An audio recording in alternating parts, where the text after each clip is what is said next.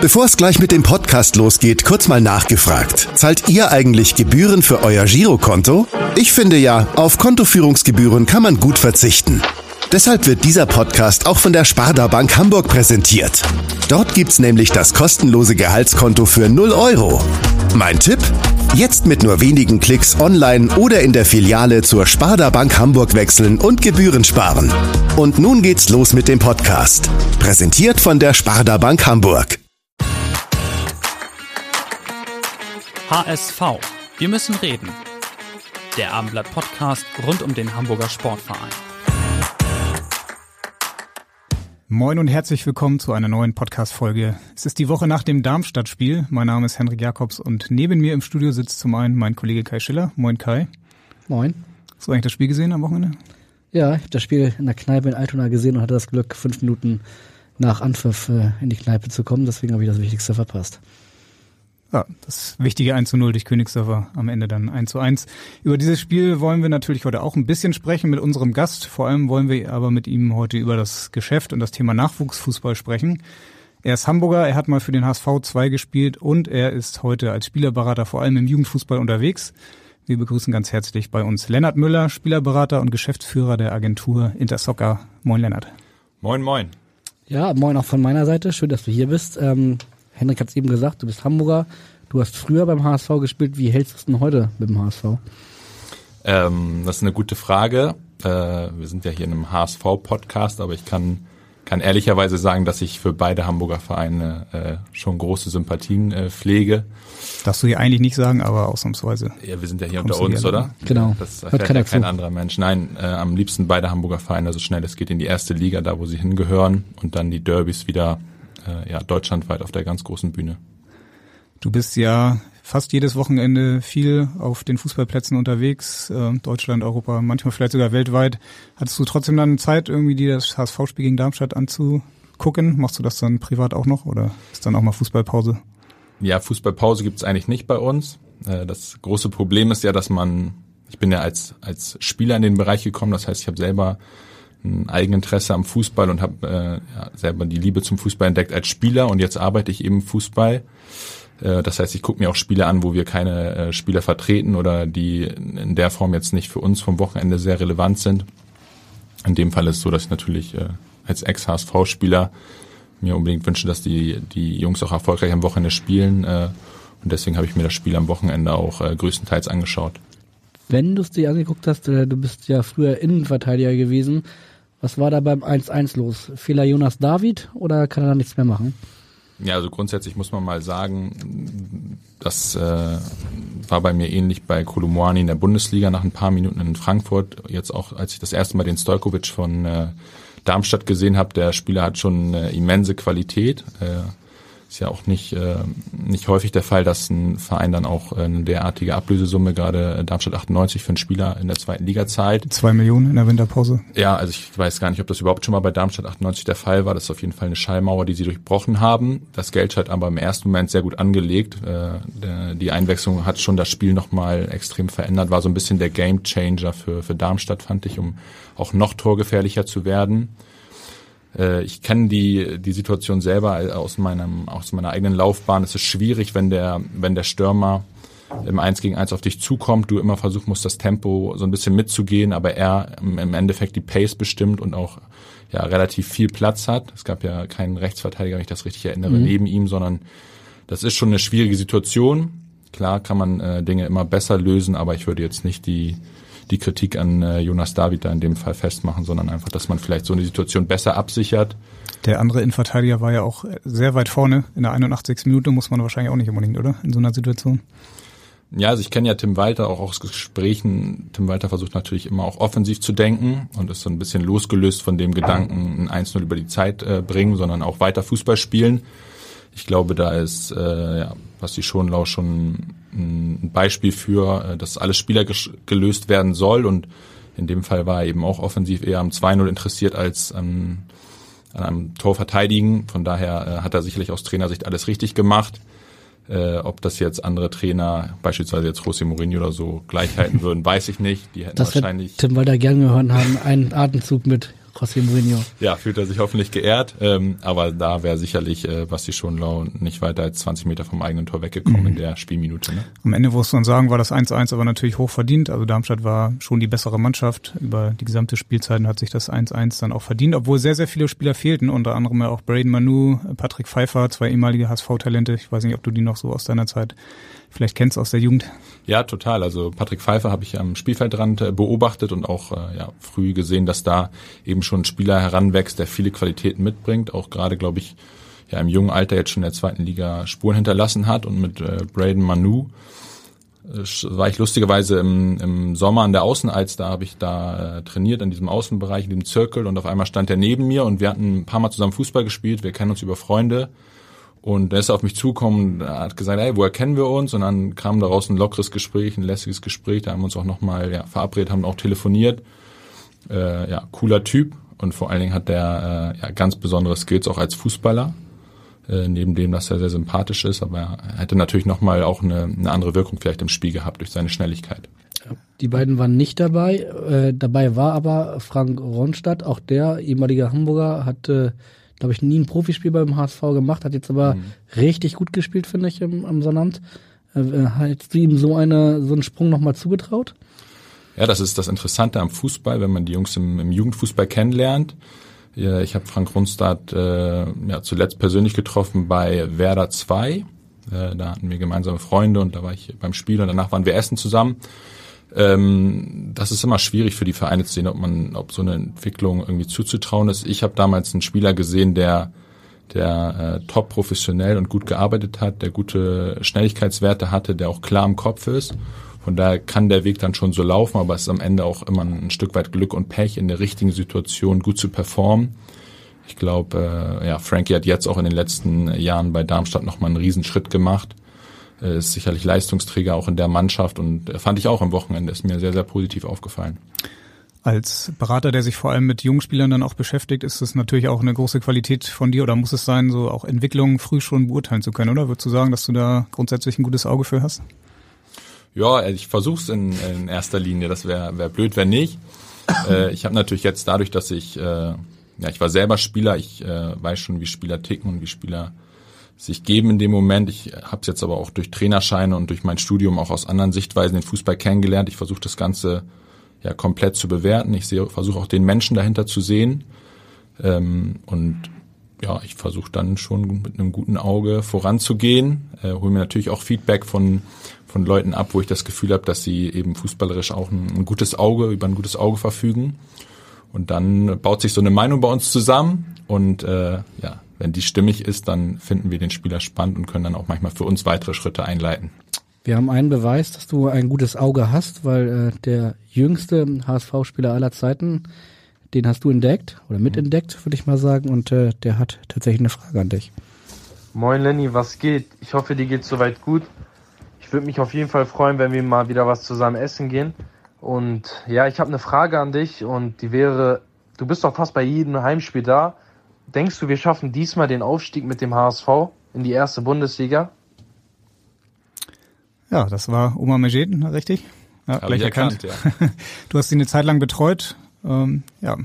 Und äh, dann hat er mit einer anderen Agentur seinen Vertrag verlängert. Trotzdem habt ihr offenbar ja noch einen guten Kontakt und ja, er fragt dich, schafft der HSV den Aufstieg dieses Jahr? Äh, ja, Oma, erstmal danke für deine Frage. Ich freue mich von dir zu hören. Ähm, ja, ich habe die Frage, glaube ich, so ein bisschen äh, in der Vorahnung eben schon beantwortet. Ich, äh, ich hoffe es nicht nur, sondern ich bin auch der festen Überzeugung, dass sie es dieses Jahr schaffen. Sie wirken für mich sehr stabil. Äh, ich hoffe nicht nur, dass sie es schaffen, sondern dass Omar auch noch weitere Einsätze hat in der ersten Mannschaft. Das äh, würde ich ihm ganz doll wünschen, weil es einfach ein guter Junge ist, den wir logischerweise, nachdem er so ein bisschen auch von uns medial in Fokus gebracht wurde, nachdem er ins Blickfeld der Profis äh, gebracht wurde, ja gerne weiter auch betreut hätten, aber dem wir jetzt logischerweise und auch von meiner Stelle nochmal alles Gute wünschen.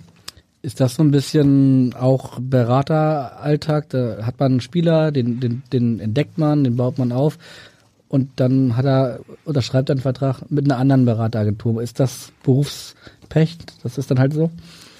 Ähm, ja, Berufspech würde ich es in dem Fall nicht nennen. Also für die, die es vielleicht nicht so verfolgt haben im Sommer, also Oma, jüngster Spieler, Henrik, hast du gesagt, ähm, hat sich dann entschieden, äh, sich von jemand anders vertreten zu lassen. Ähm, das wurde dann in den Medien stark thematisiert. Das ist sicherlich dann nicht äh, so äh, alltäglich, in Anführungsstrichen, dass das medial auch so eine Rolle spielt. Aber äh, ja, im Endeffekt geht es darum, professionell zu arbeiten. Ich kon und äh, ich konnte und kann damit gut umgehen. Ich bin ja auch schon ein paar Jahre länger an verschiedenen Bereichen im Fußball tätig. Das ist natürlich auch ein Faktor, dass gerade im Nachwuchsbereich, ähm, ja, bei den Profis auch nicht, aber es gibt keine Verträge, ähm, die ihr als Agentur macht. Oder ähm, macht ihr sowas, dürft ihr das überhaupt ähm, theoretisch? Ja, es gibt schon äh, Agenturen, die äh, mit Verträgen arbeiten. Äh, wir sind damit auch gestartet, wobei ich äh, ja für mich klare Werte vertrete und die sind vor allen Dingen darauf äh, bezogen, dass man äh, professionell, aber vor allem auch mit Vertrauen gegenseitig arbeitet ähm, und äh, ja auch eine gewisse Wertschätzung gegenüber der Arbeit des anderen, des jeweils anderen hat. Und da brauche ich in dem Fall eigentlich keinen Vertrag. Äh, das sehe ich heute mittlerweile so, sondern äh, wir wir haben Vertrauensverhältnisse, äh, wir erleben viel zusammen, die Spieler mit uns, aber auch mit den Familien, wir alle im Team. Ich sehe uns immer in einem Boot und da sind natürlich gute wie schlechte Phasen dabei, aber das schweißt zusammen und im Endeffekt ist das dann unser in Anführungsstrichen Vertrag, die das Vertrauen, das gegenseitige Vertrauen. Mhm. Es wurde ja auch dann über den Fall, hast du schon gesagt, medial berichtet. Also ihr wart euch offenbar ja schon einig, dass er zu Borussia Mönchengladbach wechselt. Dann gab es, äh, ja, in der Bild stand glaube ich, eine, sogar eine Auseinandersetzung zwischen dir und einem anderen Berater. Ähm, zeigt sich das Beispiel vielleicht sogar, wie, wie umkämpft mittlerweile so im wahrsten Sinne des Wortes äh, auch das, ja, der, ja, dieses, dieses Werben um die Talente dann aussieht? Ja, also äh, die Entwicklung können wir gerne gleich nochmal äh, auch besprechen, warum der Fokus gerade so extrem auf dem Nachwuchsbereich liegt. Ähm, aber klar, äh, das Ganze wurde medial stark thematisiert. Ich kann mich auch an den Bildzeitungsartikel äh, erinnern. Da ist immer eine große Überschrift. Ob dann immer die ganze Wahrheit in so einen Artikel passt, äh, kann ich mich. Äh, Feel free, das äh, klarzustellen. Nö, das äh, im Endeffekt ist darüber viel gesagt worden. Äh, Im Endeffekt haben wir auch den Vertrag vor mal beim HSV dann ausverhandelt. Aber es stimmt schon, dass Borussia Mönchengladbach auch eine gute Option war. Äh, ein, ein gestandener Bundesligist, ein Traditionsverein, der zu dem Zeitpunkt äh, seinen Nachwuchsdirektor dann äh, zum Geschäftsführer Sport bei den Profis ernannt hat. Wir erinnern uns an die Geschichte mit Ebal und mhm. auch an die schwierige Phase da in Gladbach und äh, sich eben jetzt auch zum Ziel gesetzt hat, äh, auf den eigenen Fohlenstall, nennen sie es, glaube ich, äh, da verstärkt zu setzen. Und äh, da war sicherlich Oma auch ein, ein, ein Wunschziel, was Borussia Mönchengladbach hatte. Ne? Ähm, Omar, habe ich schon gesagt, war der jüngste äh, Bundesligaspieler aller Zeiten beim HSV. Äh, wie jung fängt ihr sozusagen an, nach Spielern zu gucken? Also wie jung müssen die, die Spieler sein, damit ihr da auch ein Auge drauf wirft? Tatsächlich informiert über verschiedene Kanäle werden wir häufig so im U14-Bereich, ähm, dass da irgendwo spannende Spieler äh, sich bewegen, gerade im, norddeutschen Raum häufig. Das ist aber für uns noch kein Moment, wo wir dann irgendwie aktiv auf die Familie oder auf den Spieler zugehen, sondern für mich ist immer wichtig, jetzt unabhängig von den äh, ja, Scouts, die für uns manchmal unterwegs sind, dass äh, ich mir ein Bild dann auch von den von den Spielern mache, ähm, dass ich auch mal auf den Instagram-Kanal schaue und schaue, passen wir wirklich zusammen inhaltlich, weil ich natürlich auch ein Mensch bin mit meinen Werten und möchte die auch in, in den von uns äh, vertretenen Spielern so ein Stück weit wiederfinden, dass das wirklich auch passt.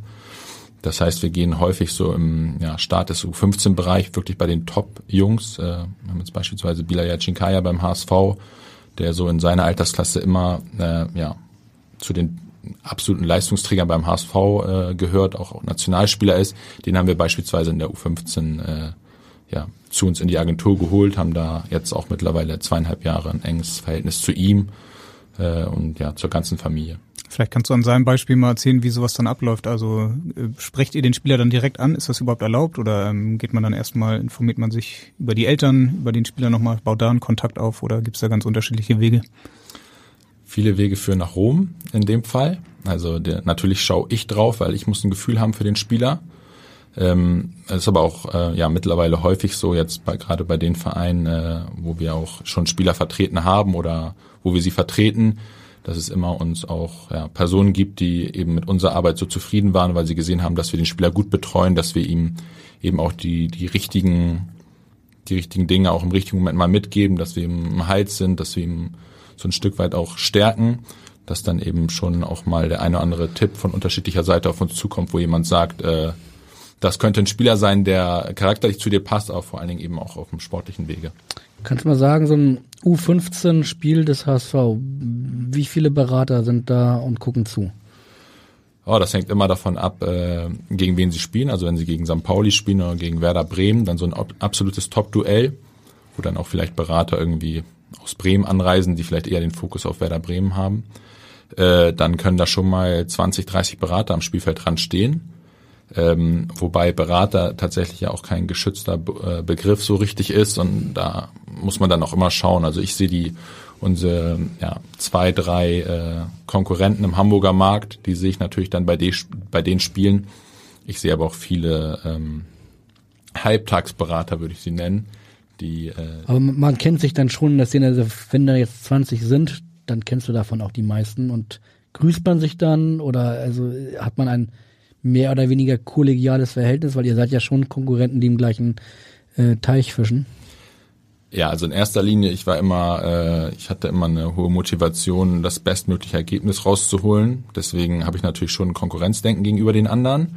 Aber klar verstehen wir uns gut und spielen uns auch mal ab und zu einen Ball zu, um so ein bisschen sprachlich zu bleiben. Äh, und haben da natürlich auch manchmal äh, ja gute Verhältnisse. Ne? Das ist aber nicht mit allen, sondern wie es so immer im Arbeitsleben ist, äh, man versteht sich mit, mit äh, Mitbewerbern besser und mit anderen Mitbewerbern eben dann hat man vielleicht schlechtere Erfahrungen oder blöde Erfahrungen gemacht und lässt dann den Kontakt eher auf einem Kopf nicken, sage ich mal. Du hast gerade die Formulierung Halbtagsberater ähm, benutzt. Das sind wahrscheinlich dann eher, wo wir sagen würden, eher etwas unseriösere Berater, die vielleicht dann auch eher das schnelle Geld irgendwo suchen und äh, jetzt nicht den ganz großen äh, Karriereplan mit den Jungs entwickeln.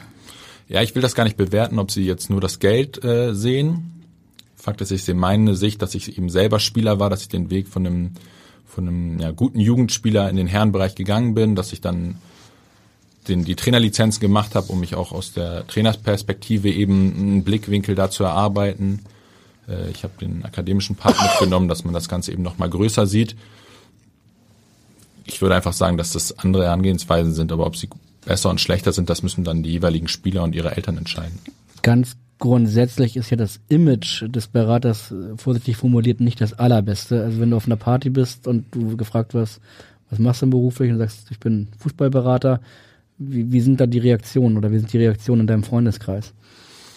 Ja, Fußball ist ein, ist ein Thema, was polarisiert, also in der gesamten Gesellschaft. Ich kenne das äh, von damals, als ich beim HSV gespielt habe, als Hamburger, als gebürtiger Hamburger, dann hat natürlich jeder eine Idee und jeder äh, hat eine Äußerung parat zum beispielsweise Spiel in Darmstadt. Da kriegt man beim Bäcker genauso wie beim Zahnarzt auf jeden Fall immer ein Feedback. Äh, eben gerade im Fahrstuhl hat uns jemand noch einen Text zum HSV mitgegeben. Also da ist man natürlich äh, immer im, im Zentrum des Interesses.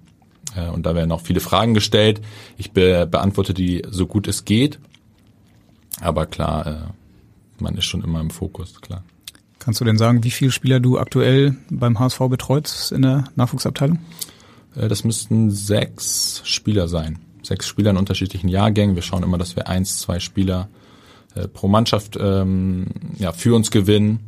Äh, wie gesagt, wir, wir versuchen da schon langfristig auch erfolgreich zu sein. Wir sind selber äh, ja relativ äh, jung am Markt. Ich bin selber 29 ähm, und habe natürlich die, das Interesse, dass wir zusammen mit dem Spieler wachsen, wie es jetzt auch in einigen Fällen passiert ist, dass der Spieler eben seine Schritte in der Karriere geht und wir eben diese Schritte auch mitgehen. Das heißt, wann hast du angefangen als Spielerberater und wie viele Spieler habt ihr jetzt insgesamt im Profil? Ähm, wann habe ich angefangen? Ich habe mir mit 21 in Hannover 96 das Kreuzband gerissen, äh, habe dann ja gut ein Jahr es nochmal probiert über die Reha und müsste dann so im Zuge meiner Ausbildung bei Engel und Völkers. Ich, ich wollte zwar im Fußball bleiben, aber ich habe dann äh, für mich entschieden, dass ich ein, ein starkes Fundament brauche und eben auch eine normale berufliche Ausbildung. Während meiner Zeit bei Engel und Völkers, das müsste so 2017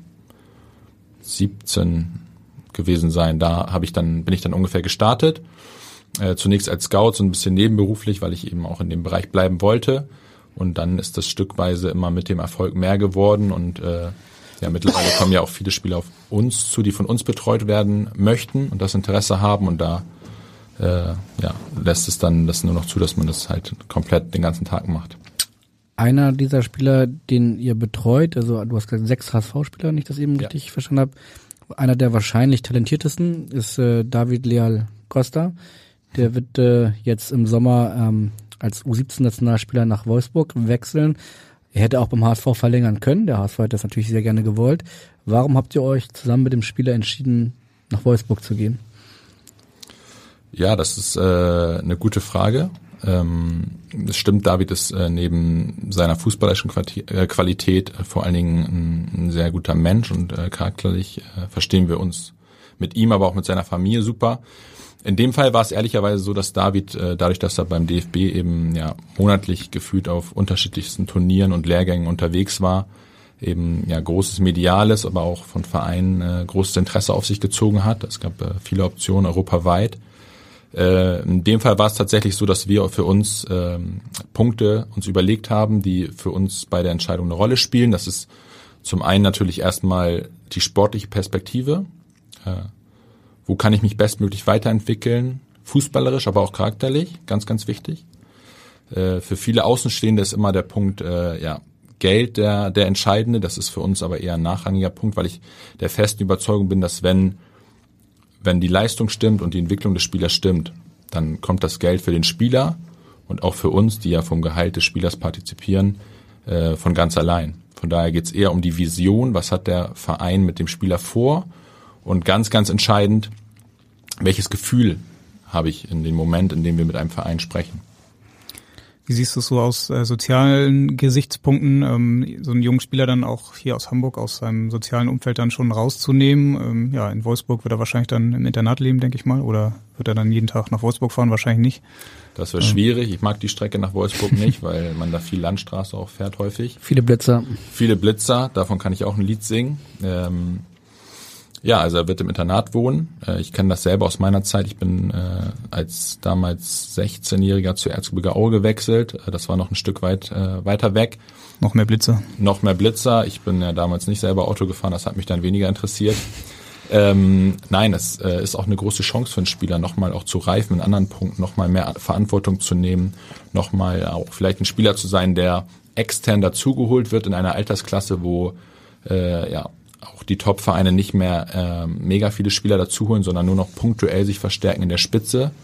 Äh, David ist äh, ja ohne Zweifel der Top-Neuzugang beim VfL Wolfsburg, hat ja auch äh, ja, da eine langjährige Profiperspektive aufgezeigt bekommen. Von daher hat das, das Gefühl dann in dem Moment einfach den besten Ausschlag gegeben.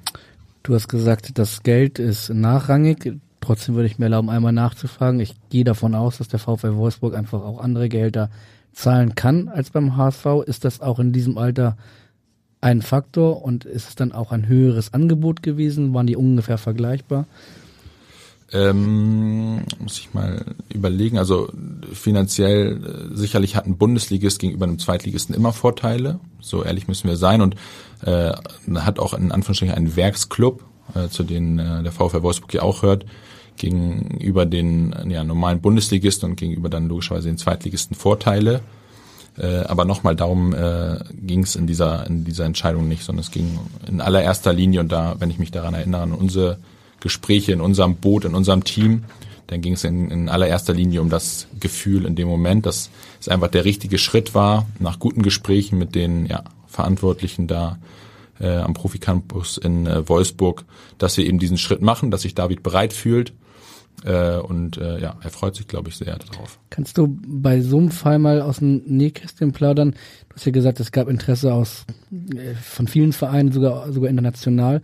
Ähm, wie viele Reisen hast du als Berater dann auf dich genommen? Mit wie vielen Vereinsvertretern hast du vor Ort gesprochen, um dann am Ende mit dem Spieler zusammen und der Familie wahrscheinlich zu sagen, Wolfsburg ist für uns die beste Option. Also wo, wo warst du überall unterwegs?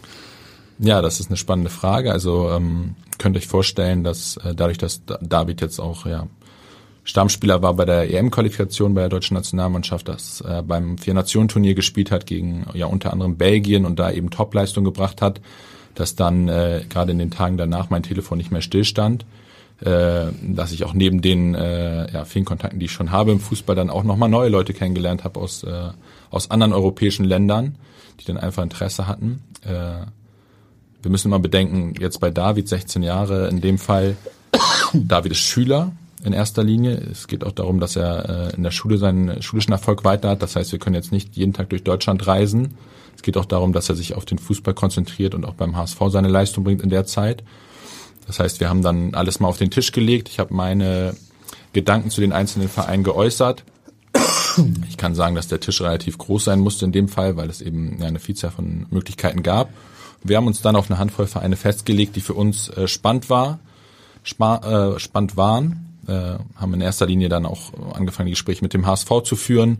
Äh, da gab es dann aus unterschiedlichen Gründen für uns äh, auch Gedanken, dass man sich was anderes anhört. Und da äh, aus den Gesprächen war dann eben der VfL Wolfsburg der, der gesamtheitlich im Gesamten herausgeragt hat. Jetzt ist es ja so, ähm, wahrscheinlich auch kein Geheimnis, man liest das dann immer wieder, dass natürlich auch Spielerberater an so Transfers im Nachwuchsbereich äh, mitverdienen. Gibt es da überhaupt irgendwelche Regularien? Ähm, ja, wenn jetzt ein Spieler zu einem anderen Verein wechselt, dass Spielerberater da auch äh, mitverdienen durch Provision? Ja, also der Markt ist natürlich sehr überhitzt und äh, da liegt jetzt mittlerweile ein immer stärkerer Fokus drauf. Das heißt, die Vereine sind natürlich bereit, ähm, ja, für, für Spieler mit entsprechender Perspektive, die wurde David zum Beispiel äh, zu einem Bundesligaspieler beim VfL Wolfsburg aufgezeigt, eben dann auch den Spieler, aber auch ähm, ja, die, die in dem Fall in dem Fall uns als Betreuer äh, auch mit zu entlohnen. Äh, das ist in dem Fall sicherlich äh, passiert, aber alles nach den Regularien und äh, so, dass wir alle ein gutes Gefühl haben.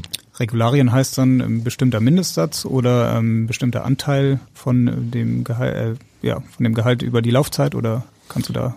Ja, in dem Fall war es einfach so, dass David ja auch einen, einen langfristigen Prüfvertrag beim VfL Wolfsburg unterschrieben hat und äh, wenn dann, äh, wenn er irgendwann mal die Volljährigkeit erreicht hat, dann äh, und die entsprechenden Verträge eintreten, dann gibt es mit Sicherheit für uns auch die Möglichkeit an Davids Erfolg, den wir äh, ja auch ein Stück weit mitgestaltet haben, äh, zu partizipieren. Das heißt aber eigentlich äh, bei so einem Geschäft mit Minderjährigen, wenn jetzt der FC Bayern München irgendwie einen 15-Jährigen von sonst woher kauft, dürfte er eigentlich keine Provision an die Spielerberater zahlen. Ich glaube, vom Gesetz her äh, ist eindeutig die Antwort, es dürfte er nicht. Äh, wir wissen aber alle, dass in dem Markt natürlich wenig oder viel frei verhandelbar ist. Äh, du bekommst nicht das, was du verhandelst, sondern das, was du, oder du bekommst nicht das, was du verdienst, sondern das, was du verhandelst. Das gilt für den Spieler genauso wie für uns. Äh, und in dem Fall ist natürlich so, dass der Spieler dann eine gute Möglichkeit hat, auch einen guten Vertrag zu unterschreiben und äh, wir eben daran, äh, wie gesagt, immer prozentual partizipieren. Wir sitzen in einem Boot. Du hast ja selber gesagt, du hast früher selber gespielt, aber warst auch sehr jung noch und bist jetzt Berater und deine Mandanten sind sehr jung. Würdest du sagen, im Vergleich zu früher wird es immer jünger, das Geschäft? Also werden die Spieler, die von Verein A nach Verein B gehen, immer jünger? Ja, das, das kriege ich schon mit. Das liegt natürlich an der Entwicklung im, im internationalen äh, Fußball. Also wenn ich jetzt mal ein bisschen weiter aushole, dann äh, sind die Engländer finanziell mittlerweile auch durch die Einnahmen der TV-Vermarktung auf einem ganz anderen Stern. Äh, auch in den anderen europäischen Top-Ligen äh, gibt es ja seltenst die 50 plus 1 Regel wie in Deutschland. Äh, wir haben die Corona-Auswirkung. Das heißt, äh, die Vereine müssen immer mehr den Jugendfußball in den Fokus stellen, um sich eben ihre Stars, die sie im internationalen Konkur Konkurrenzkampf mit den anderen Ligen nicht mehr bekommen, eben selbst äh, auszubilden und selbst äh, heranzuziehen, um im besten Fall eben dann aus einem Jugendspieler einen Bundesligaspieler zu machen, eine Identifikationsfigur. Wir haben es in Hamburg erlebt damals bei mir meiner Altersklasse mit Jonathan Tah, äh, Fiete Arp, das sind natürlich Spieler, die das Stadion äh, in Schwung gebracht haben. Ähm, und von daher, äh, das ist schon ein Punkt, wo die Entwicklung hingeht und von daher wird es zwangsweise jünger. Äh, David ist jetzt noch zwei Jahre in der A-Jugend äh, spielberechtigt ab Sommer. Aber äh, man fängt dann schon an, die, die Besten Deutschlands auch mit Profiperspektive an sich zu binden. Von daher ja, es ist deutlich mehr los auf den Plätzen als bei mir damals. Kannst du sagen, wer da so in Deutschland die Vereine sind, die da mittlerweile am forschesten oder vielleicht sogar am aggressivsten sind? Also RB Leipzig ist da natürlich mit Sicherheit sehr, sehr präsent äh, auf dem Transfermarkt. Der Nachwuchsspieler Borussia Dortmund mittlerweile auch, sogar FC Bayern München jetzt. Äh, ja, wen würdest du da vielleicht noch nennen? Also präsent sind alle Vereine. Es geht immer darum, dass natürlich die Vereine, die finanziell mehr Möglichkeiten haben, dann die Transfers für sich äh, in Anspruch nehmen, die medial dann auch die größte Aufmerksamkeit nach sich ziehen. Aber jeder Verein, unabhängig von seinen Möglichkeiten und von seiner Spielklasse, probiert natürlich für sich ja maximal interessante Spieler, gerade im U17 und U19-Bereich für sich zu gewinnen, um eben auch die Möglichkeit zu haben, aus so einem Pool an an jungen, spannenden Spielern vielleicht eins, zwei jährlich zu sich in die erste Mannschaft zu ziehen. Die FIFA will ja den Beratermarkt äh, künftig stärker regulieren. Kannst du sagen, was das für dich als Spielerberater bedeuten würde? Das würde für mich erstmal bedeuten, dass äh, da mit Sicherheit dann eine Lizenz äh, ja, anfällt, die ja auch schon in Planung ist. Die würde ich dann ganz normal ja, ablegen, genauso wie ich jetzt mein Studium äh, vollendet habe. Das finde ich an Was sich hast schon du mal. studiert, wenn ich fragen darf? Sportmanagement, also ich habe ja so ein bisschen vom starken äh, Fundament gesprochen. Äh, das habe ich gestern fertig gemacht. Gestern. Glückwunsch. Danke, danke. Äh, spannende Tage. Ähm, ja, was wird, äh, was wird das bringen? Das wird dazu führen, dass am Spielfeldrand in erster Linie et etwas weniger Leute stehen, äh, weil die Hürde erstmal größer ist. Das klingt jetzt im ersten Moment nach einem guten Plan. Ist der gut? Ja, wir, wir müssen uns als Berater, gerade im Jugendbereich, äh, und ich habe es wie gesagt selber erlebt als Spieler, müssen wir uns einem bewusst sein, wir tragen eine hohe Verantwortung gegenüber dem Spieler. Es geht nicht ums, nur ums reine Geld verdienen, sondern es geht auch darum, dass wir die Zukunft eines jungen Heranwachsenden mitbestimmen. So, und da sind viele Möglichkeiten natürlich und auch viele Möglichkeiten, die nicht immer gut sind. Von daher, äh, ja, ich finde es gut, wenn da äh, Leute am Werk sind, die professionell arbeiten, die seriös arbeiten, weil wir am Ende ja auch alle wieder im selben Boot sitzen. Das ist das Boot, das äh, wir entweder mal äh, ja, polarisieren und alle die Bösen sind oder eben alle die Guten. Nur ich bin eben auch der Meinung, mit guter Arbeit, das erleben jetzt beispielsweise wir auch dadurch, dass unsere Spieler uns weiterempfehlen, kommen wir dann auch an, an Spieler ran und können so ein bisschen das, das widerlegen, was häufig so im Volksmund ist, dass wir einmal im Jahr anrufen, wenn der Vertrag verlängert werden muss und dann gehen wir wieder auf Tauchstation. Es gab ja schon mal eine Lizenz, das ist, keine Ahnung, zehn Jahre her oder sowas. Ähm, jetzt soll es dann wieder eine geben. Was, da fragt man sich schon, was das bringt, weil aus irgendwelchen Gründen ist sie auch abgeschafft worden. Ja, warum sie abgeschafft worden ist, das kann ich gar nicht sagen. Das war alles vor meiner Zeit. Äh, grundsätzlich glaube ich einfach, dass es Sinn macht, im Leben gewisse Hürden einzubauen, die einfach Menschen ähm, meistern müssen, damit sie Berufe gerade mit so einer Verantwortung eben ausüben dürfen. Das ist für mich ganz wichtig. Und ähm, beispielsweise maße ich mir nicht an, äh, vertraglich äh, ja, zu hundertprozentig das gleiche oder zu 100 Prozent das gleiche Niveau zu haben wie eben ein Anwalt in dem Bereich oder ein, ein Experte. Da geben wir die, die Dinge logischerweise weiter. Aber so eine, ein Grundlevel in allen Bereichen äh, hatte ich jetzt beispielsweise in meinem Studium auch. Das kann natürlich nicht schaden, um, um eventuelle ja, Fallen, die in so einem Vertrag auftauchen können, äh, vielleicht schon im, im Vorhinein so ein bisschen rauszunehmen. Du hast ja gesagt, ihr seid im Prinzip noch am Beginn eurer Laufbahn als Spielerberater mit deiner Agentur. Jetzt gibt es auch gerade hier in Hamburg ähm, sehr, sehr große Agenturen, zum Beispiel Stella ist da mit Sicherheit zu nennen, eine der weltgröß weltweit größten Agenturen für, für Spielerberater, die auch mittlerweile viele HSV-Talente betreuen. Also ähm, Otto Stange bestimmt jetzt so ähm, als, als DFB-Nationalspieler, Leo Garcia oder auch Nico Kisilowski, der jetzt gerade bei den Profis auch mit trainiert und im Kader ist. Hast du gegen so eine Agentur dann eigentlich eine Chance, wenn die dann wirklich ernst machen und die Talente haben wollen im HSV-Nachwuchs? Ja, in der Masse arbeiten wir natürlich häufig äh, zu, zu dritt, zu viert gegen äh, einen Pool aus, ich weiß nicht wie viele Mitarbeitern äh, diese großen Agenturen haben. Aber äh, wenn ich eben gerade gesagt habe, bei der Vereinsauswahl kommt es häufig auch um, um die Vision oder auf die Vision des Vereins an. Dann geht es in dieser Linie auch darum, äh, was haben wir für eine Vision mit einem Spieler. Das heißt, wenn ihr euch vorstellt, dass jetzt wie in einem Casting drei, vier Agenturen mit einem Spieler sprechen, äh, ich bin auch häufig einer der Jüngeren in dem Bereich, wenn wir uns gegenübersetzen, dann geht es eben darum, dass ein Spieler bei uns auch weiß, dass er bei uns im Mittelpunkt steht, dass er bei uns eben der Spieler ist, um den sich vieles dreht. Das hat David jetzt beispielsweise, David Lea Costa, erfahren, ähm, dass wir für ihn eben auch äh, in Anführungsstrichen gut die Werbetrommel gerührt haben. Das hat jetzt darin geendet, dass er neben seinem Profivertrag eben auch einen Ausrüstervertrag bei Nike unterschrieben hat, äh, dass er medial natürlich super im Fokus war für die. Gab das Ärger beim HSV eigentlich, weil die haben ja einen anderen Ausrüster. Ja, total. Äh, haben die einen anderen Ausrüster, das ist klar. Da gab es mit Sicherheit mal Stirnrunzeln, aber da, da sind wir ja nicht für verantwortlich. Wir haben uns mit allen Ausrüstern besprochen. Im Endeffekt äh, hat Nike äh, uns das äh, ja, beste Angebot in dem Fall gemacht. Der Spieler hat auch eine totale Sympathie zu Nike. Äh, kann ich gut verstehen. Das ist für alle Jungs so ein bisschen das, der Traum. Und dann haben wir uns dafür entschieden. Das ist aber auch ein bisschen los, kann man losgelöst sehen vom Verein, weil der Ausrüster, hat mit dem Verein einen Vertrag geschlossen, dass er den äh, Verein ausrüstet, aber ja nicht deswegen alle Spieler ausrüsten muss. Das heißt, im Training darf er da seine Schuhe mit dem Swash tragen oder äh, die mit den drei Streifen? Äh, in dem Fall trägt er jetzt seine äh, Schuhe von seinem persönlichen Ausrüster. Im Normalfall ist es so beim HSV, dass alle mit Adidas trainieren, weil sie eben und auch spielen, weil sie eben vom Verein dann auch Schuhe gestellt bekommen. Es ist in dem Fall jetzt aber so, dass David dann eben über ein großes Kontingent an Schuhen äh, verfügt, die ihm sein eigener persönlicher Ausrüster zur Verfügung stellt. Mit denen er auch spielen darf? Mit denen er spielen darf, genau. Ja.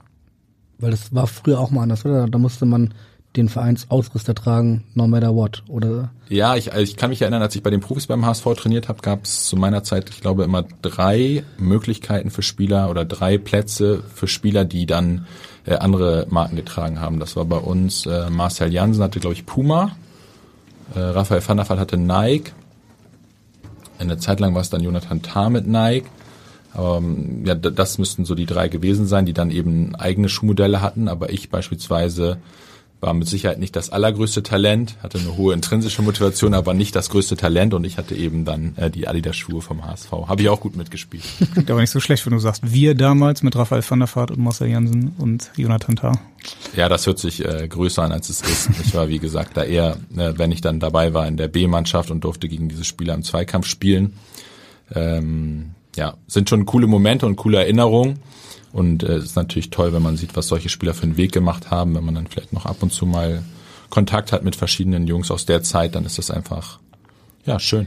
Du hast eben, wir haben eben schon über David Dial Costa gesprochen, hat äh, seinen eigenen Ausrüstervertrag. Du hast auch gesagt, äh, viele Berater sind natürlich auch auf so einen Spieler, dann finden den interessant. Kommt er dann auch mal zu dir und sagt dir, pass auf, nur damit du Bescheid weißt, ähm, XY, der hat mich jetzt gerade nach dem Training mal angesprochen oder hat mir eine Nachricht geschickt. Also hast du eine Ahnung davon, wie viele andere Berater eigentlich bei dem anklopfen?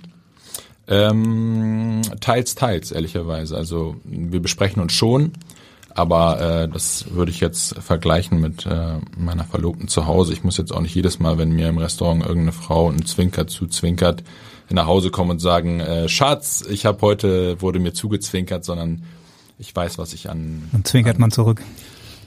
Vielleicht, vielleicht sagt man das auch nicht. Äh, ich versuche es nicht zu tun. Ich weiß ja, dass der Jana auch zuhört. Nein, äh, ich weiß um die Qualität von meiner Freundin, so weiß auch der äh, Spieler David in dem Fall jetzt um unsere Qualität, welchen Weg wir gemeinsam gegangen sind, um in diese Position zu kommen. Also es ist ja nicht so, dass wir aufgewacht sind und auf einmal waren alle Vereine dort, sondern das war ein langer Weg. Wir haben David, äh, wir sind mit David und seiner Familie in der U16 äh, zusammengekommen. Da hatte David eine, eine schwierige Phase auch, hätte sich gewünscht, dass er auch äh, in der U17 schon zum Einsatz kommt. Äh, und dann ging der Weg eigentlich so ein bisschen auch los in die Richtung, dass äh, Nationalmannschaft kam, die Ausrüsterverträge, wie gesagt. Äh, er war sehr stolz, dass er jetzt einen blauen Haken bei Instagram bekommen hat. Das sind natürlich alles Themen, die, die wir dann zusammen erarbeitet haben. Jetzt haben wir viel über ihn gesprochen, jetzt wollen wir natürlich auch mal hören. Schuh, Lenny. Ja, ich habe mitbekommen, dass du heute beim Hamburger Abendblatt bist und am Podcast teilnimmst. Ja, ich kann es euch gar nicht oft genug sagen, was für ein überragendes Team wir sind. Und ja, ich bin ehrlich euch unendlich dankbar für die Unterstützung und alles. Aber auf jeden Fall habe ich jetzt zwei Fragen für dich. Einmal, wer war dein Idol in der Jugend?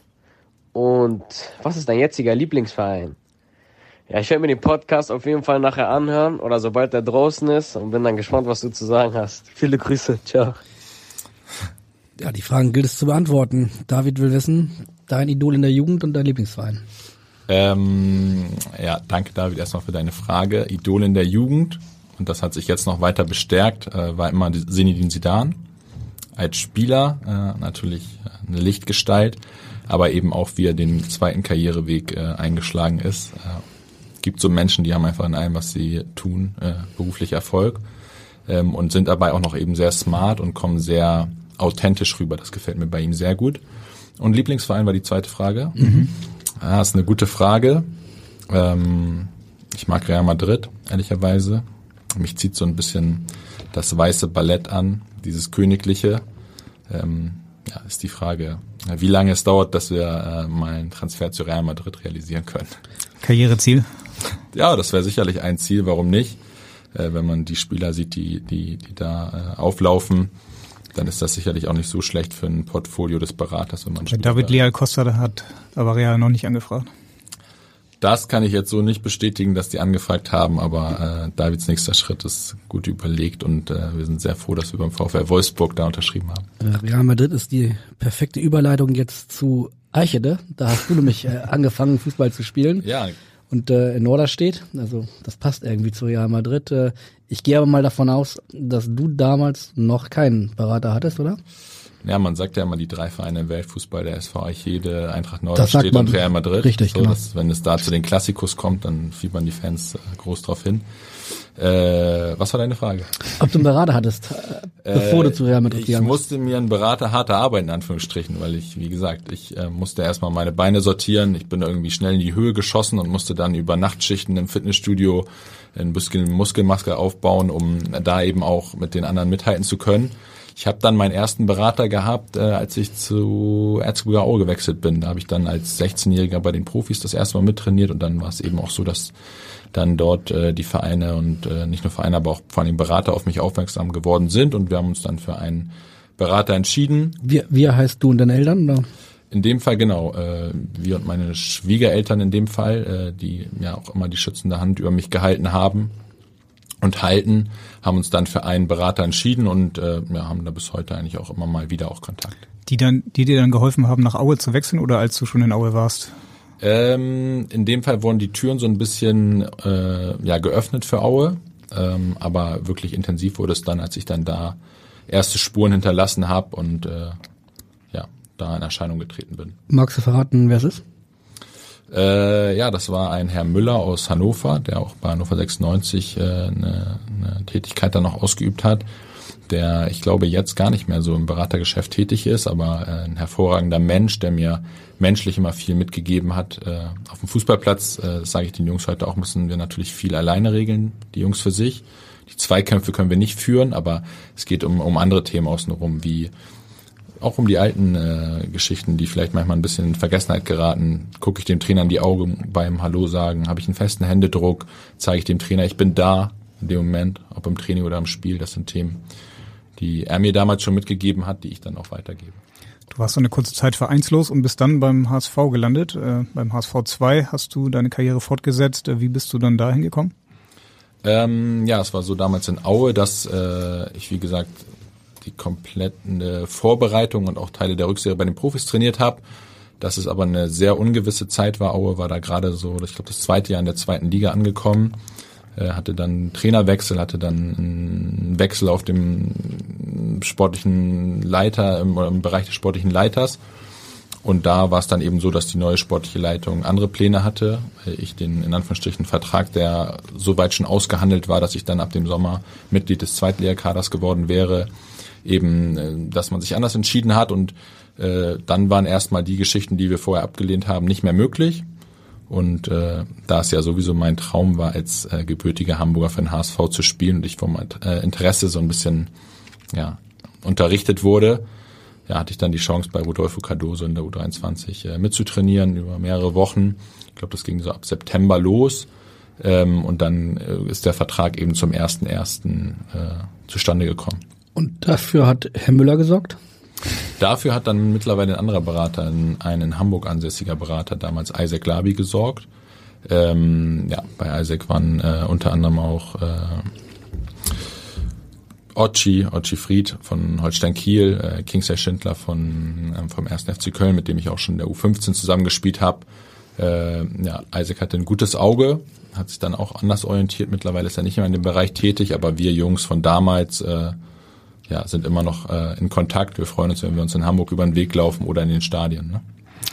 Du hast ja schon vorhin erzählt, es gab dann die eine oder andere Berührung auch mal mit den Profis, durftest, glaube ich, auch mal mittrainieren. Stimmt eigentlich die Geschichte, dass du bei einem Training an irgendwie mal an das Auto von René Adler gestupst bist? Ja, euch entgeht nichts. Das ist echt schwierig. Also wenn ich die Blitzer schon nicht hatte, dann hatte ich aber auch nicht die Handbremse, die irgendwie mir noch neu war. Ich weiß, dass ich äh, Sona Usail hat mich äh, gefühlt um drei Uhr nachts aus dem, aus dem Schlaf geklingelt, hat gesagt, du trainierst heute bei den Profis, musst schnell los. Ich habe damals noch in Wandsbek gewohnt, Ecke Jenfeld, so in der Richtung und hatte natürlich, könnt ihr euch vorstellen, auch einen guten Weg vor mir. Habe das Auto von meiner Mutter gegriffen. Äh, ja, habe einige gelbe Ampeln mitgenommen, bin zum Training hingefahren und äh, damals haben die Profis unten geparkt. Äh, mit ein bisschen ja, leicht abschüssigen. Da, wo sie immer noch stehen, oder? Vorm Stadion direkt? Ja, ich, ich sehe es jetzt häufig am Spieltag, da stehen sie ein Stück mhm. weit oben. Ähm, und ja, ich bin dann reingefahren auf den Parkplatz, habe geparkt, habe mich umgezogen, habe trainiert und als ich wiederkam, habe ich mich gewundert, warum mein Auto auf einmal Stoßstange an Stoßstange mit der äh, mit dem Auto von René Adler steht. Hatte er damals auch diesen Oldtimer, weil das wäre noch Nee, ein Glück nicht, sonst würde ich vielleicht heute nicht hier sitzen. äh, er war zuerst not amused, aber äh, ja, er hat mich dann am Ende sogar gedrückt und meinte, mach dir keine Gedanken. Also das so hätte ich es mir auch gewünscht, wie es abgelaufen ist. Äh, das war kein Thema dann. Ne? Und die Stoßstange hat Schlimmeres verhindert. Ich weiß auch nicht, wie das sein kann, aber das Auto ist aus fünf Metern auf das Auto von René äh, zugerollt und es ist nichts passiert. Also Schöner Einstand, auf jeden Fall.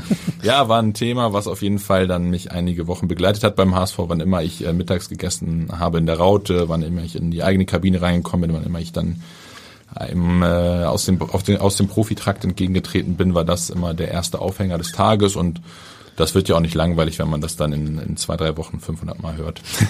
Offenbar hattest du aber ein Händchen für so kuriosere Arbeitsunfälle. Auf jeden Fall könnte man auf die Idee kommen, wenn man die nächste Frage hört. Und die kommt von deinem früheren HSV-Mitspieler Florian Stritzel. Servus Leute, hier ist äh, Flo Stritzel von, äh, von Wiesbaden. Ähm, Lenny, ja, ich denke immer an die, an die schöne Zeit zurück, die wir hatten. Aber eine Sache, die beschäftigt mich bis heute, als du neu da warst. Was hast du dir eigentlich dabei gedacht, dass du äh, unsere Kabine in ein Schwimmbad verwandelt hast? Also das, äh, das würde mich echt mal gerne interessieren. Ähm, und deswegen äh, bin ich mal gespannt, das aus deiner Sicht zu hören. Ansonsten grüße ich alle ringsrum und viel Spaß weiterhin beim Podcast. Ja, Florian Stritzel, was war da los in der Kabine? Ja, das ist ja auch ein absoluter Witz, dass ihr diese Story auch noch rausholt. Äh, ganz, ganz Haben wir Grüße. ja nicht gemacht. Ja, ganz, ganz liebe Grüße äh, an Florian. Äh, ich hoffe, dass du jetzt die letzten Schritte auch wieder machst nach deiner Verletzung und äh, schnell wieder fit wirst. Torwart bei Wien Wiesbaden aktuell? Genau, Florian hat einen guten Weg auch gemacht. Wir waren damals Teamkollegen. Äh, ja, die Geschichte äh, ist so im Endeffekt, dass ich in der Anfangszeit schon ja schon aufgrund der Größe beim HSV schon ein bisschen teilweise erschlagen wurde. Ich kannte aus Aue gefühlt, die Kabinengröße war unser Abstellraum beim HSV. Ähm, und da war es dann eben irgendwann der Anfangszeit für mich, äh, war der Moment, dass ich äh, Mannschaftsdienst hatte, dass ich eben ja neben dem Bälle aufpumpen und alles, was jeder Hobbysportler kennt, eben die Eistonnen für die Zeit nach dem Training vorbereiten sollte. Also ich habe Eis reingeworfen, eine Eismaschine und dann habe ich vor allen Dingen auch das kalte Wasser angemacht und dann kam irgendwann Rudolfo rein und in seiner unnachahmlichen Art meint er sowas wie, Jungs, ey, wir müssen raus. Und ich äh, habe dann an alles gedacht, an meine Schienbeinschoner, an meine Schuhe, schnell zugebunden, rausgerannt. Und die Eiswürfel. Äh, hatte ein super Training. Vergessen. Hatte ein super Training. Ich habe mich nur gewundert, warum auf einmal nach einer Dreiviertelstunde unser damaliger Betreuer mit einem äh, Golfcar äh, auf den Platz gefahren ist und irgendwie mitten in eine Spielform reingefahren ist. Äh, hab nicht nur ich mich gewundert, aber es war dann so, dass unsere Kabine so leicht unter Wasser stand und wer die Kabinen beim HSV kennt, der hat einen riesigen Waschbereich, riesigen WC-Bereich, eine große Kabine, einen großen Kraftraum und überall stand so vier, fünf Zentimeter das Wasser. Das heißt, auch da hatte ich dann für die nächsten Wochen wieder vorgesorgt, dass auch alle Mitarbeiter im ganzen Verein mich kannten, dass ich da eben äh, ja mit gütiger Hilfe der der Jungs äh, das Ganze trockengelegt habe. Alle hatten Spruch parat, bei allen waren die Schuhe ein bisschen äh, feucht geworden. Aber äh, auch von René Adler? Äh, zum Glück in dem Fall nicht. Es war die U23-Kabine.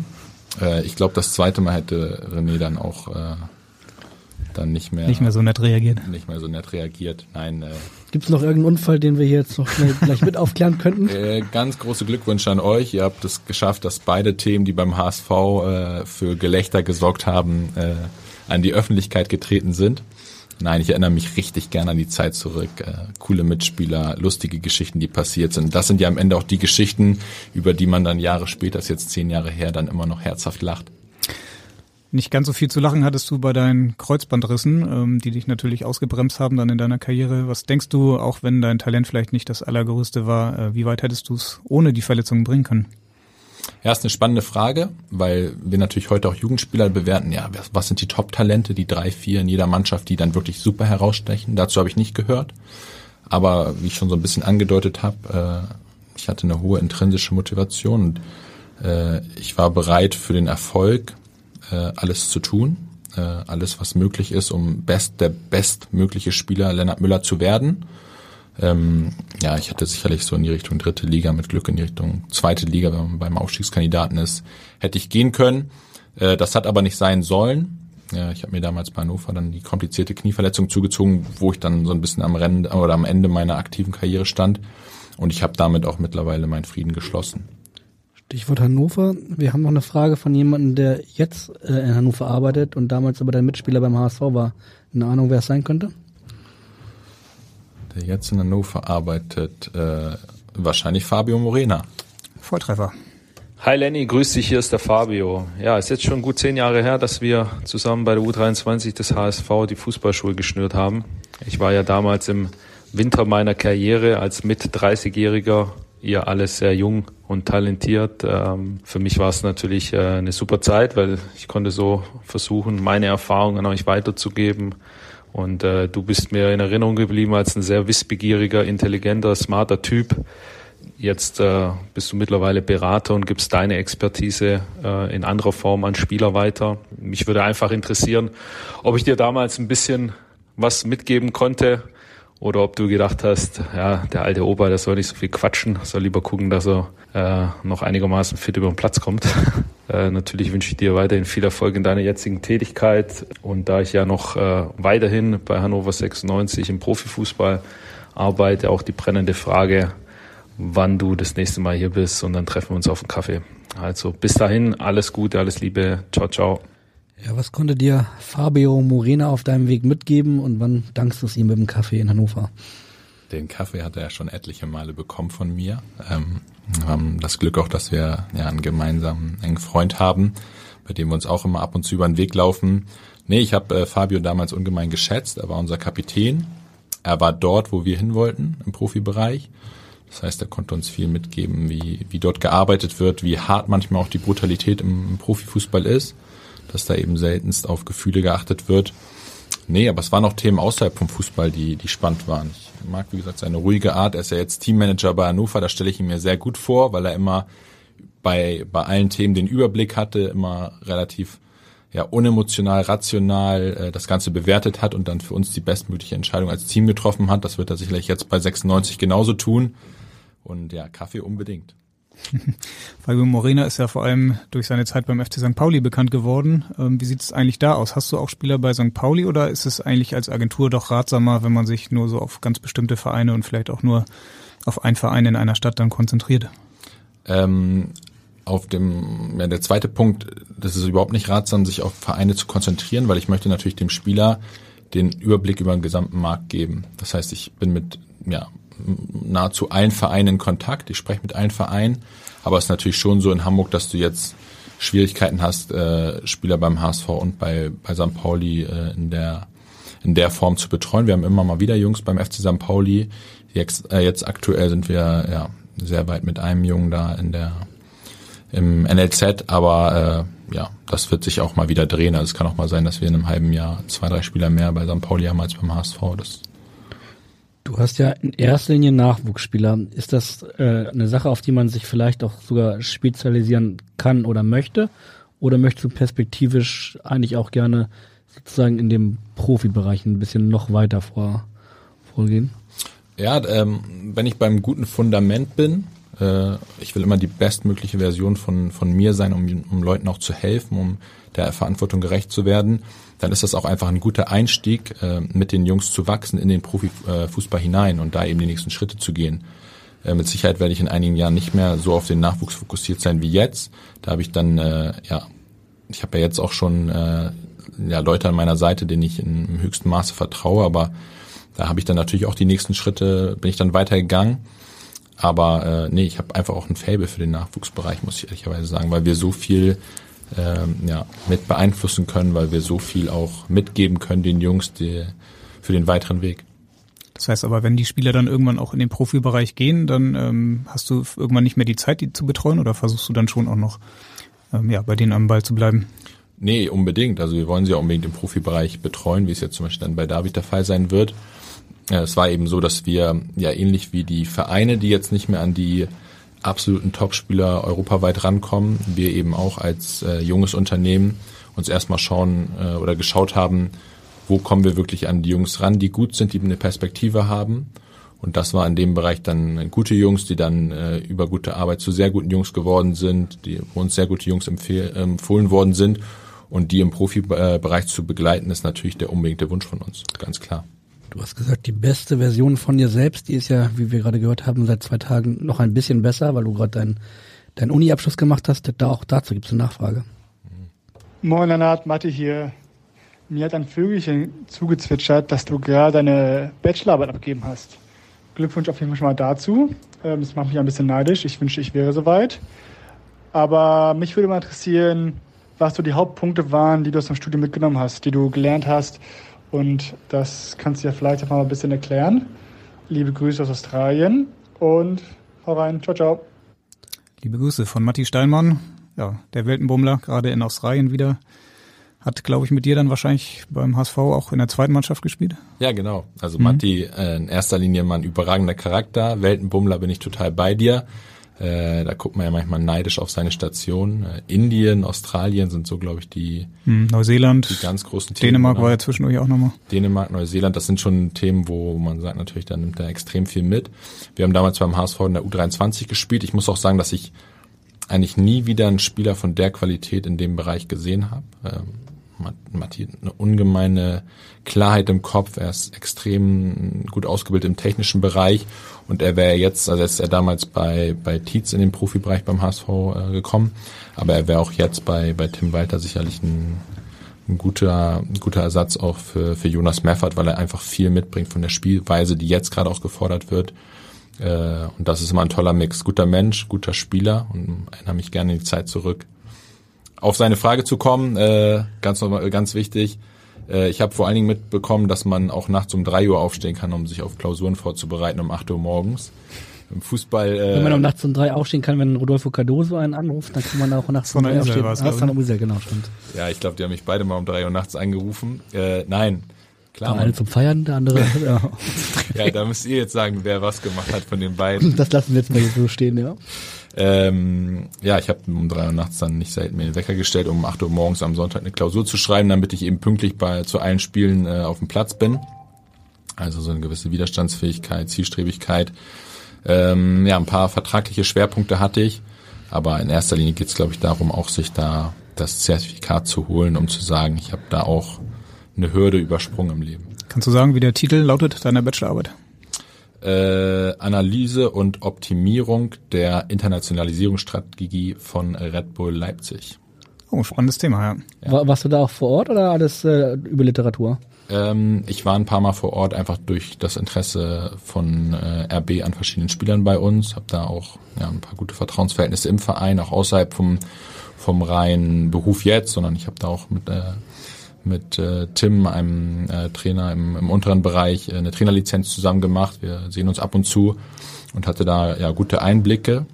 Ich finde, äh, RB Leipzig ist natürlich ein total spannender Verein, weil äh, da der Erfolg geplant wird äh, und das das Ganze eben nochmal unter dem Fokus von dem Gesamt, von der Gesamtmarke Red Bull zu sehen, dieses Live-Marketing, wie, wie dort geworben wird. Die gehen ja weg vom reinen Trikot, von der reinen Trikotwerbung oder von der Stadionwerbung, sondern es geht hin dass man Werbung macht am aktiven Produkt, in Anführungsstrichen, das ist schon spannend. Ja. Fragt man sich bei all den äh, Arbeiten, die du so nebenbei noch gemacht hast, hast du überhaupt noch Zeit, äh, was anderes zu machen, außer Fußball und Studium? Jetzt ja nicht mehr. Ja, ich gebe natürlich äh, auch der, der Sparte äh, Diana Feimann, meiner, meinem persönlichen CEO und äh, ja, unserem CEO auch in der Agentur natürlich einen, einen großen zeitlichen Bereich, äh, was mir sehr, sehr wichtig ist, weil bei aller Arbeit geht es natürlich da im Leben auch darum, auch mal runterzukommen, auch mal auf andere Gedanken zu kommen, auch mal Sachen Revue passieren zu lassen. Und da bin ich äh, froh, dass ich Diana an meiner Seite habe. Deine Verlobte? Ja. Aber wenn wir richtig vermitteln, gibt es dann doch noch am Ende auch noch ein Hobby. Zumindest gibt es eine Nachfrage zu diesem Hobby. Hey, Lennart Maschine. Ich hoffe, dir geht's gut. Du, ich find's überragend, was du mit deinen Jungs da veranstaltest. Mega geil anzusehen, wie du dich da reinhängst, wie du für die Jungs da bist. Bleib auf jeden Fall am Ball, gib weiterhin so Gas und du wirst sehen, es kommt was Großes auf dich zu. zu meiner Frage. Ich sehe ständig auf Social Media, dass du hier golfst, da golfst. Ich habe mit meinem Schwager eine Indoor-Golfhalle und du kommst einfach nicht zu mir zum Golfen. Jetzt müssen wir einen Termin machen. Sag mir, wann du kannst oder wann wir endlich mal zusammen golfen gehen. Ja, ich glaube, die Stimme hast du relativ schnell erkannt. Die ist Matthias Maggio, einzigartig, ja. einzigartig äh, ja. Auch mal beim HSV ein Profispiel gemacht oder vielleicht sogar zwei damals, war mit dabei dann Ja. unter Mirko Slomka bei diesem berühmten Tor von Heiko Westermann, da weiß ich, stand er mit auf dem Platz und macht jetzt mit seinem Schwager Martin Harnik die Golfhalle in äh, ja in der Nähe von Dassendorf, wo du auch gespielt Glinde, hast. Glinde, ja, Ja. ist ja alles da irgendwo irgendwo im Osten von Hamburg, ne? Ja, wann schaust du da mal vorbei? Offenbar noch nicht. Also in allererster Linie äh, habe ich euch gesagt, ich habe einen hohen Anspruch an mich selber und ich muss dem Anspruch im Golf erstmal gerecht werden und äh, da erstmal auf ein gewisses Niveau kommen, damit ich äh, von, von Martin und Matthias die Halle nicht gleich wieder zerstöre, gefühlt, wenn ich die Bälle nach links und rechts schieße. Äh, Matthias, gib mir noch ein bisschen Zeit auf den Golfplätzen dieser Welt, ähm, aber einen Termin werden wir unbedingt Das Gute in dieser Halle ist ja, da brauchst du jetzt nicht irgendwo, du kannst ruhig nach links und nach rechts schlagen, weil das ist ja eine Wand und da schlägst du gegen und äh, Ja, ist das tatsächlich eine Wand oder ist das eher so eine Gardine zum, zum Nachbar? Weil eine Gardine äh, bei meiner, also ich schlag doll drauf und häufig in die falsche ja, Richtung. das stimmt, das ist eher eine Art Vorhang, also der Ball kommt. Wir wollen da nicht- nichts riskieren, das soll immer Ja. beim Spaß machen bleiben.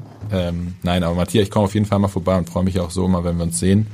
Äh, diese Indoor-Golfhalle ist sicherlich gerade für die Wintermonate dann echt äh, ja richtig cool. Aber ein Handicap gibt es noch nicht, schließlich aus den Worten. Halleluja. Also von dem Handicap, äh, wie gesagt, da brauche ich noch eine, da brauche ich diese Saison. Fragt mich am Ende des Jahres nochmal.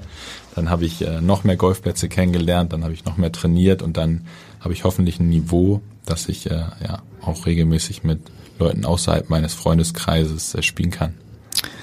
Du hast schon gesagt, ihr habt noch ein paar Pläne mit eurer Agentur auch. Äh, Jetzt, wo du Sportmanagement studiert hast, könnte man ja auch auf die Idee kommen, du willst vielleicht dann auch mal im Management bei einem Verein arbeiten. Könntest du dir das auch irgendwann mal vorstellen, da nochmal die Seiten zu wechseln? Ja, grundsätzlich schon. Ja, das war auch der Gedanke, ähm, als ich mal ja, gestartet bin mit dem Studium, dass ich eben einfach alle Sichtweisen auf den Sport kennenlerne und mir aber auch eben keine Tür für die Zukunft irgendwo verschließen möchte. Im Zuge dessen, dass ich dann mich tatsächlich mal mit zwei Möglichkeiten bei verschiedenen Vereinen beschäftigt habe, habe ich eben für mich gesagt, ich mache das Studium jetzt in dem Bereich, wo ich ja ganz großes Interesse dran habe und was dann die Zukunft bringt. Äh, wir wissen alle, man kann ganz viel im Leben planen, aber was dann passiert, äh, ist dann steht dann auf einem anderen Blatt Papier. Stand jetzt sage ich aber, ich bin sehr sehr zufrieden äh, in meiner jetzigen Rolle und das macht mir macht mir riesig Spaß. Es gibt irgendwie relativ häufig, hat man den Eindruck, dass Sportdirektoren auf die Beraterebene wechseln. Zum Beispiel Jens Todd vom HSV äh, fällt mir da ein. Ähm, umgekehrt ist es selten der Fall. Woran liegt das? Ah, ist eine gute Frage. Ähm, ich glaube, dass der, dass die Stellenanzeigen in der, im Profifußball natürlich deutlich geringer sind als die Möglichkeiten als Berater zu arbeiten. Das heißt, von der einen, äh, von der einen Stelle zur anderen ist die, ist das Kriterium in Anführungsstrichen nicht da. Das kann man einfach werden. Andersrum stelle ich es mir schwierig vor, wenn ich jetzt bei Bayern München klingel und sage, ja, ich wollte jetzt euer neuer Sportdirektor werden. Ähm, da arbeitet man sich dann hoch im Verein. Äh, da habe ich jetzt den Grundstein gelegt, dass, wenn ich es dann irgendwann mal wollte, ich äh, zumindest auch äh, ja von den von den Voraussetzungen her da auch gut äh, gute Dinge vorweisen kann. Und dann schaut man, was die Zukunft bringt. Ich glaube, Volker Struth hat das auch damals immer gesagt, einer so der ersten großen Spielerberater, dass er gerne eigentlich mal irgendwann auch bei einem Club arbeiten würde, zum Beispiel beim HSV oder beim 1. FC Köln.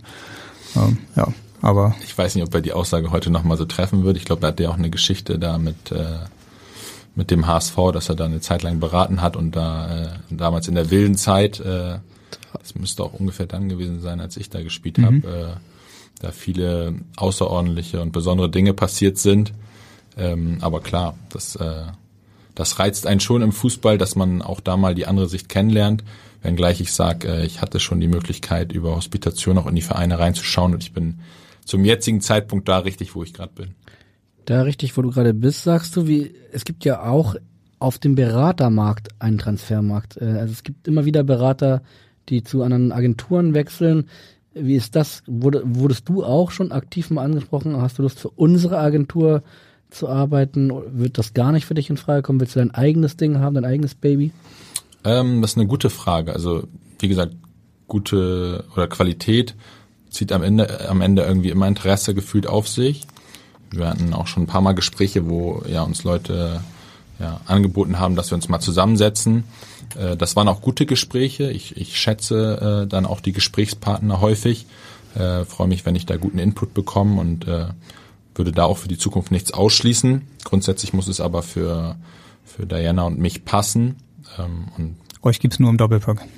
Uns gibt's in erster Linie äh, im Doppelpack, aber uns gibt's vor allen Dingen dann, wenn, wenn auch andere Ebenen passen. Ähm, es muss in allererster Linie, das kennt ihr auch aus eurem Job, es muss Spaß bringen, das tägliche Arbeiten.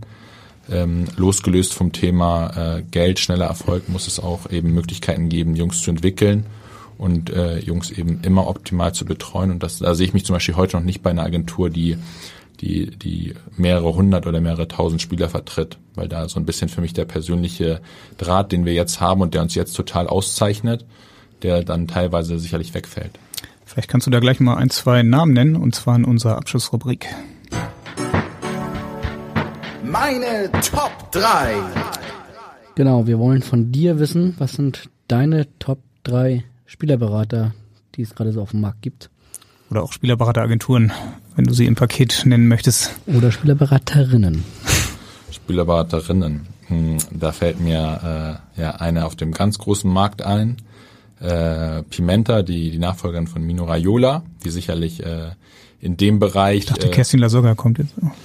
Das äh, hätte auch sein können, aber ich äh, denke dann groß in dem Fall und äh, sie äh, sehe die Nachfolgerin von Mino Raiola in dem Bereich, die jetzt ja auch ja Stars wie wie Haaland äh, unter anderem äh, vertritt und äh, da eben sicherlich nochmal in der jetzigen Zeit, in der die sowieso ein bisschen für Wandel steht, auch mit Frauen im Sport, die da nochmal einen tollen äh, Anstoß gibt. Und äh, ja, sehe an zweiter Stelle, weil ich auch der festen Überzeugung bin, dass es eben, es geht nicht immer nur um das äh, Fußballerische, wie bei Pimenta, da werden sicherlich andere Qualitäten und andere Skills auch an erster Stelle stehen, sehe ich eben äh, vor allen Dingen auch Diana, die, der ich eine große Zukunft zutraue, weil sie ein, ein ganz tolles Gefühl hat für den Menschen, weil sie ein, ja, auch ein feines Gespür hat, wie sie mit Personen umgeht. Sie selber im Leistungssport lange war und auch immer noch mal aus einer anderen Sicht, aus der Sicht der Einzelsportart Tennis draufschaut und so ein bisschen unsere Betriebsblindheit verhindert dadurch. Ähm, sie sehe ich als äh, sehr spannend an und äh, ja, ich habe das Buch von Volker Struth gelesen, das ist schon spannend. Äh, so Leute zu sehen, die natürlich äh, ja viele Jahre älter sind als ich und auch schon viel erlebt haben. Ähm, ja, habe da auch schon ein, zwei Mal Personen aus der Agentur auch persönlich kennengelernt, habe da äh, ja auch teilweise ein Stück weit Einblick und äh, da wird, glaube ich, schon gut und seriös gearbeitet. Wir haben keine Frage von Volker Struth, aber wir hätten zum Abschluss nochmal eine Frage von Diana. Wenn ich da kurz einhaken darf, ich habe ja Diana auch an zwei genannt und Volker Struth an drei. Von daher bin ich sehr zufrieden mit eurer Auswahl. Ich frage mich aber, ob du jetzt Ärger bekommst zu Hause, weil du sie nicht an Nummer eins genannt hast. Ja, aber ich will die Hürde auch nicht allzu hoch hängen. Das habe ich im, in dem ich, in dem Moment, als ich es gesagt habe, mir auch gedacht, aber ich habe hier schon die Ausrede parat. Dann hören wir jetzt hier deine Nummer zwei. Hey Lennart, ich würde ja gerne sagen, ich habe gehört, du bist heute beim Hamburger Abendblatt zu Gast, aber das wusste ich ja natürlich schon. Und lass mir den Spaß auch nicht entgehen und stell dir auch eine Frage. Und zwar waren wir ja schon in so vielen Stadien zusammen, ähm, europaweit, äh, weltweit schon fast. Und ich weiß gar nicht, welches hat dir eigentlich am besten gefallen? Also wo fandest du die Stimmung am besten? Wo hast du dich am wohlsten gefühlt? Was war der krasseste Stadionmoment, äh, den wir zusammen erlebt haben? Liebe Grüße an alle und natürlich auch an dich. Der krasseste Stadionmoment, der soll es sein jetzt, von Diana. Ja, der krasseste Stadionmoment. Wir haben natürlich schon extrem viel zusammen erlebt, deutschlandweit, europaweit. Ähm, ich würde aber, glaube ich, auf das vergangene Jahr im Februar gehen. Da waren wir beim Algarve Cup der U16, U17 Nationalmannschaften in Portugal. Äh, ganz spannendes Turnier mit wirklich den teilweise auch besten Nationen der Altersklasse. Warst du jetzt auch gerade wieder, oder? War ich jetzt auch gerade da. Äh, ist immer gut, wenn man arbeitet, dann mit einem etwas besserem Wetter als hier bei uns. Ist nicht, ist nicht so schwer. ja, das ist nicht so schwer, aber in dem Fall ja, ist der Unterschied schon deutlich und an einem der Tage, äh, wir haben eigentlich immer einen freien Tag, das war in dem Fall dann, glaube ich, der Freitagabend. Äh, und da sind wir nach Sevilla gefahren, äh, etwa 200 Kilometer entfernt von, äh, von dem Ort in Portugal, äh, wo das ganze Turnier stattfindet. Und waren dann beim FC Sevilla. Und da haben die äh, heimischen Fans, ich glaube, zweieinhalb Minuten ihr Vereinslied äh, alla Luciano Pavarotti äh, dargelegt. Äh, wir hatten Gänsehaut am ganzen Körper. Es war eine Wahnsinnsstimmung. Gegen? Das war, es könnte FC Elche gewesen sein, aber ihr seht, äh, meine Erinnerungen beschränken sich auf diese zweieinhalb Minuten äh, äh, vorm Spiel, weil das einfach ja außergewöhnlich war.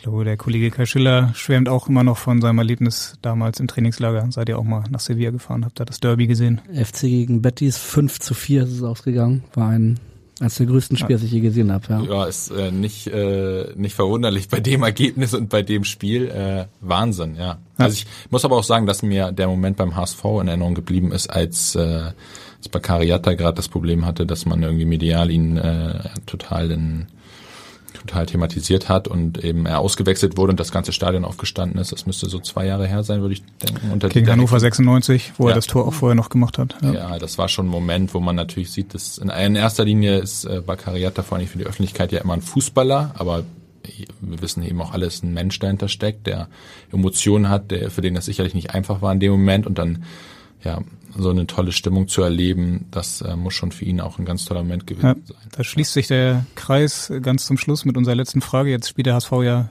gegen Nürnberg und der Hacking ist wieder mit dabei und auch Bakariata ist mit dabei. Die Frage ist, wenn er nicht zu spät kommt, bist du auch mit dabei? Ich bin auch mit dabei im Stadion. Äh, Finde ich, hat ja schon wieder seinen Charme, dass äh, Dieter Hacking dann kurz bevor er beim HSV antritt, äh, vom Chefsessel dann auf die Trainerbank wechselt. Äh, das erste Spiel hat er ja gewonnen ich bin sehr gespannt, wie es weitergeht. Äh, unangenehmer Gegner, glaube ich, für den HSV, der nichts zu verlieren hat.